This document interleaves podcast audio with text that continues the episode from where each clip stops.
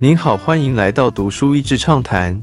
读书益智畅谈是一个可以扩大您的世界观，并让您疲倦的眼睛休息的地方。短短三到五分钟的时间，无论是在家中，或是在去某个地方的途中，还是在咖啡厅放松身心，都适合。因病而生的本书。本书的作者艾兰娜·科林 （Alana Collin） 本身是英国伦敦大学学院。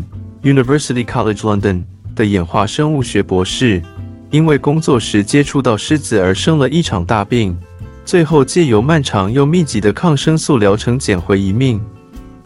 然而，长时间使用抗生素做治疗的结果，除了杀死这场疾病的元凶，却也对长期存在于克林体内与其共生的各式细菌造成伤害。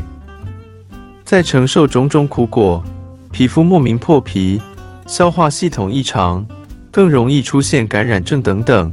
之后，科林对于生存在人类身体的细菌产生了兴趣，进而进行研究，也才有了本书的问世。其实人都是细菌，一讲到细菌，你最先浮起的多是负面印象吧？在你忘记放进冰箱的食物上，不小心吃掉就肠胃不舒服。细小的伤口看起来没那么严重，却因为细菌感染恶化。细菌存在各种物体的表面，让你东摸西摸一整天下来，将这些不速之客带回家。但你知道，其实人的体内也有无数的细菌吗？当然，书名是有些耸动了。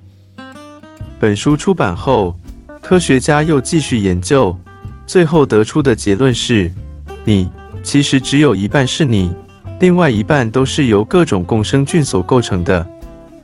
二十一世纪的文明病，在细讲共生菌的重要性之前，作者先岔出去讲到现代社会才出现的文明病。在过去，医疗没有这么发达，人们很容易因为一点小伤或传染病死去。但是历史演变，四个重要发明的出现，改善了这个状况。疫苗、医疗卫生的进步与改善、社会发展计划以及抗生素，这四大发明大幅的降低传染病的感染，看似为人们带来许多益处。但是人们就不再生病了吗？就在这些传染病的下降之后，有些疾病的比例却开始明显上升，那分别是过敏、自体免疫疾病、肠燥症、心理健康以及肥胖。学者以四个问题、事件、对象、地点以及时间，得出了四个结论：一、这些文明病通常由肠道开始，且跟免疫系统有关；二、发生在年轻人的比例较高；三、疾病的多发生在西方世界开始，且逐渐西化的国家也有相同的趋势；四点一九四零年新始于西方国家。而发展中的国家逐渐追上。肥胖真的是肠子的错吗？肥胖是现今非常严重的文明病之一。肥胖的主要成因是来自于饮食，但是却不是你第一时间想到的热量与卡路里。在这边，作者举了一种鸟类作为例子：园林鹰会在迁徙之前会大量进食，进而变胖。但经过迁徙之后，身材又会恢复正常。这个跟我们对肥胖的第一想法似乎一样。但是有一群学者做出了另一个研究，他将部分的园林鹰关在鸟笼部进行迁徙，发现了就算这些园林鹰没有迁徙，一样会随着时间自然恢复原本的体态，而且时长正好跟迁徙的时长吻合。这样的结果使人不得不反思肥胖跟过度饮食的关系。接着是基因和新陈代谢被当成肥胖成因而被研究，但透过许多的研究或者观察，似乎都没办法解释为什么会发生肥胖。最后，学者们终于发现了共生菌对于肥胖的影响。他们从对小鼠的实验中发现，将肥胖的小鼠肠道菌移植到无菌小鼠肠道内没有任何共生菌的小鼠，会让无菌小鼠变得比较肥胖。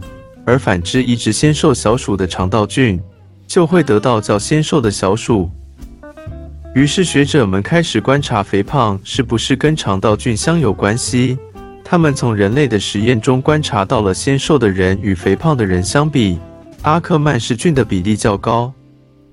那是为什么两种人的肠道菌相不一样呢？科学家推测，可能是因为饮食，但并非所谓的过度饮食导致肥胖，而是饮食的内容改变了肠道菌相，进而影响胖瘦。回到园林鹰，科学家也同时发现，它们快速增胖时，它们刚好改变了自己的进食内容，而恢复原本的饮食后，园林鹰的身材就会恢复原样。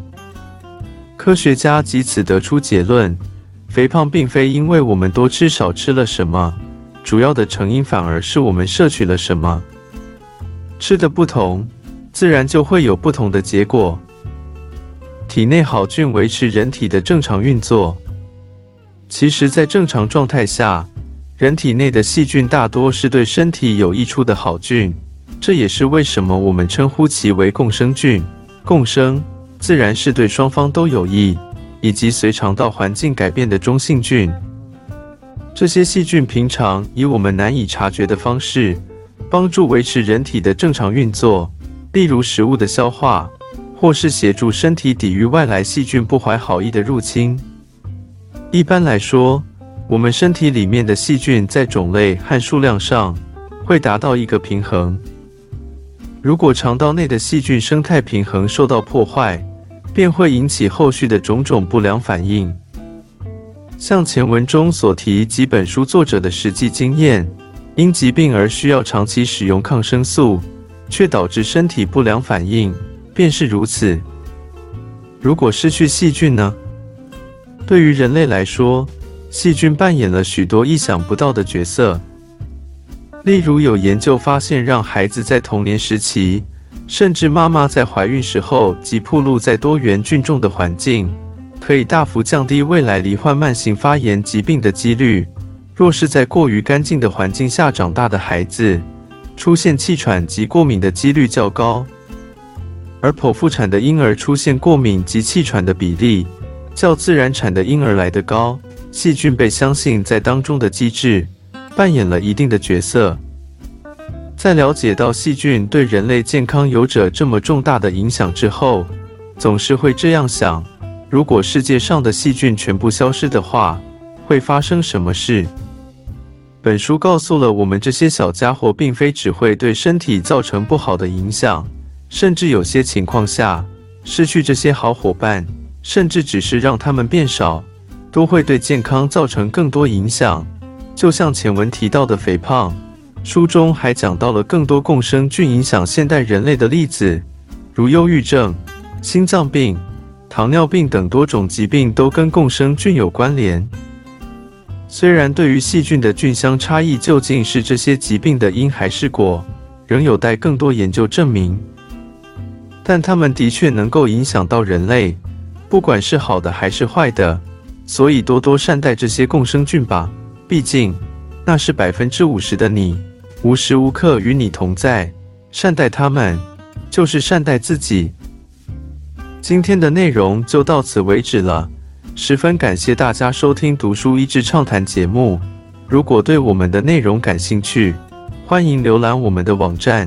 要是 e c 点 net 或是关注我们的粉丝团读书益智，也可以分享给您的亲朋好友。欢迎继续关注我们下一期节目，下次见。